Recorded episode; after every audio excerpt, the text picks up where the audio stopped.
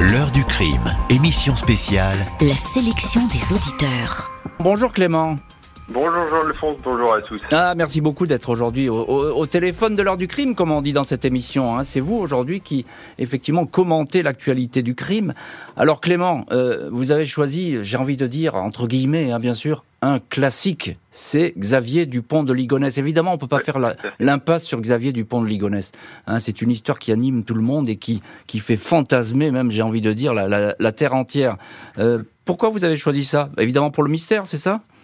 Le mystère, ouais, le mystère parce que on l'a toujours pas retrouvé et c'est vrai que cette affaire, euh, euh, elle est vraiment très très passionnante. D'une part, euh, de l'affaire criminelle et pourquoi il a tué toute sa famille, c'est ça qui qui a commencé à mettre euh, Hmm. mon mon comment dire? Vous vous mettre en, en alerte finalement. Hein. C'est ça, en alerte et à attiser un petit peu ma curiosité sur cette affaire. Et c'est vrai que euh, Dupont de Ligonnès, c'est une affaire qui, qui me passionne.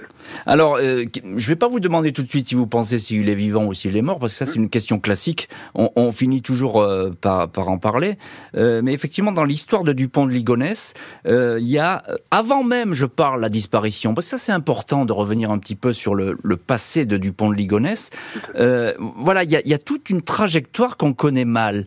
Il y a effectivement cette enfance qui a été décrite, enfance dans des en milieu versaillais, désargenté, dans une famille euh, euh, catholique euh, avec euh, des rites un petit peu particuliers, etc. Il y a sa rencontre euh, avec Agnès qui est, qui, qui- qui est particulière aussi. Il y a cette famille un petit peu recomposée avec ses enfants. Euh, et puis ce- cet homme qui effectivement est un loser, on va le dire comme ça. Hein. Je pense que vous êtes d'accord, Clément. Euh, c'est- tout à fait. hein, voilà, donc c'est quelqu'un qui, est, euh, qui, qui, qui a- qui rate un petit peu sa vie, qui rate sa carrière, qui ne réussit pas en affaires. Et il y a un épisode intéressant, Clément, mais que vous le connaissez cet épisode, et je crois que euh, il attire votre attention aussi, je pense. C'est le voyage aux États-Unis. Moi, ça m'a toujours troublé cette histoire. Ouais, Ouais. c'est ex- exactement. Et justement, c'est quand il est allé aux États-Unis euh, faire ce voyage, euh, il y a eu l'arrestation d'un certain John List et une affaire très très similaire à celle de, du pont de Ligonnès, justement. Et c'est vrai qu'à force de regarder des reportages, etc., sur l'affaire du pont de Ligonnès, c'est vrai que cette affaire de John List est venue tout de suite un petit peu, pareil, euh, tilter un peu ma curiosité. Et c'est vrai que euh, c'est deux affaires très similaires, en tout cas. Ouais, eh ben, vous avez raison, et, et je vois que vous connaissez bien l'affaire du pont de Ligonnès, parce que il faut dire un mot sur cette affaire John List, parce que elle est totalement fascinante, et vous le dites très bien, elle est en miroir de l'affaire du pont de Ligonnès. Ah, tout à fait. Voilà, les policiers vont s'interroger, ils vont se dire, euh, ils vont tomber sur cette affaire John List.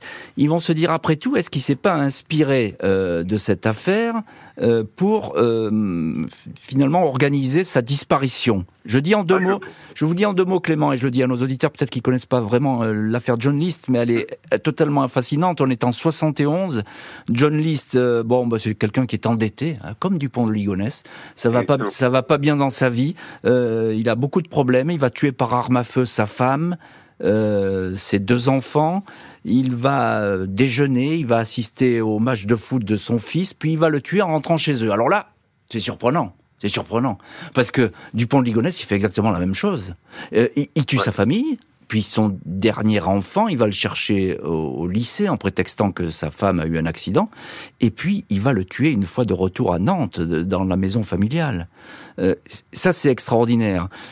Mais il y a juste quelque chose qui correspond pas avec John List, c'est que John List, euh, en 1989, euh, c'est-à-dire euh, plus de plus de 15 ans après sa disparition, euh, on va le retrouver, John List. Il va être arrêté aux États-Unis. On va le reconnaître. En fait, il, il est devenu serveur dans une espèce de restaurant. Il s'est remarié. Il s'appelle Robert P. Clark. Il a donc refait totalement sa vie. Et, et voilà. Et donc ça, ça serait l'histoire qui aurait inspiré euh, Dupont de Ligonnès. Vous, vous, vous pensez qu'il s'est inspiré de cette histoire, vous, Dupont de Ligonnès, pour organiser ce- sa cavale, j'ai envie de dire? Bah, en tout cas, ça, ça a dû, le- ça a dû le marquer, et ça a dû le l'inciter, pas à passer au, au crime, etc. Mais ça, il- il- je pense qu'il a voulu euh, Hmm. faire euh, comme cet homme et après partir euh, ensuite seul et qu'on le retrouve euh, plus pendant c'est plus de 11 ans ben oui. de cavale. Et c'est vrai. Allez-y, allez-y, allez-y. Et c'est vrai que pour l'affaire John List, on a su le retrouver 18 ans après, vous, vous, vous le dites très bien. Et c'est vrai que pour l'instant, on n'a toujours pas retrouvé Dupont de Ligonnès. Et ça vient du coup à, à, ma petite thèse et mon hypothèse. Hmm. Je pense que Dupont de Ligonnès, pour moi, mmh. Il est en vie, il est toujours là, il a refait sa vie comme John List. Ah, ah, ben ça c'est alors ça voilà. J'allais vous poser la question de toute façon parce que cette question on n'y échappe pas. Euh, ça. On est juste entre nous là. Moi je vais vous dire, moi je pense qu'il est mort. Voilà. Mais mais ça c'est moi. Ah euh, non non mais ça c'est moi. Attendez. Si, si, demain on le retrouve vivant, vous pourrez me rappeler au 32 10 en me disant euh, bah vous êtes trompé Monsieur Richard, c'est pas tout à fait ça. L'heure du crime, présenté par Jean-Alphonse Richard sur RTL.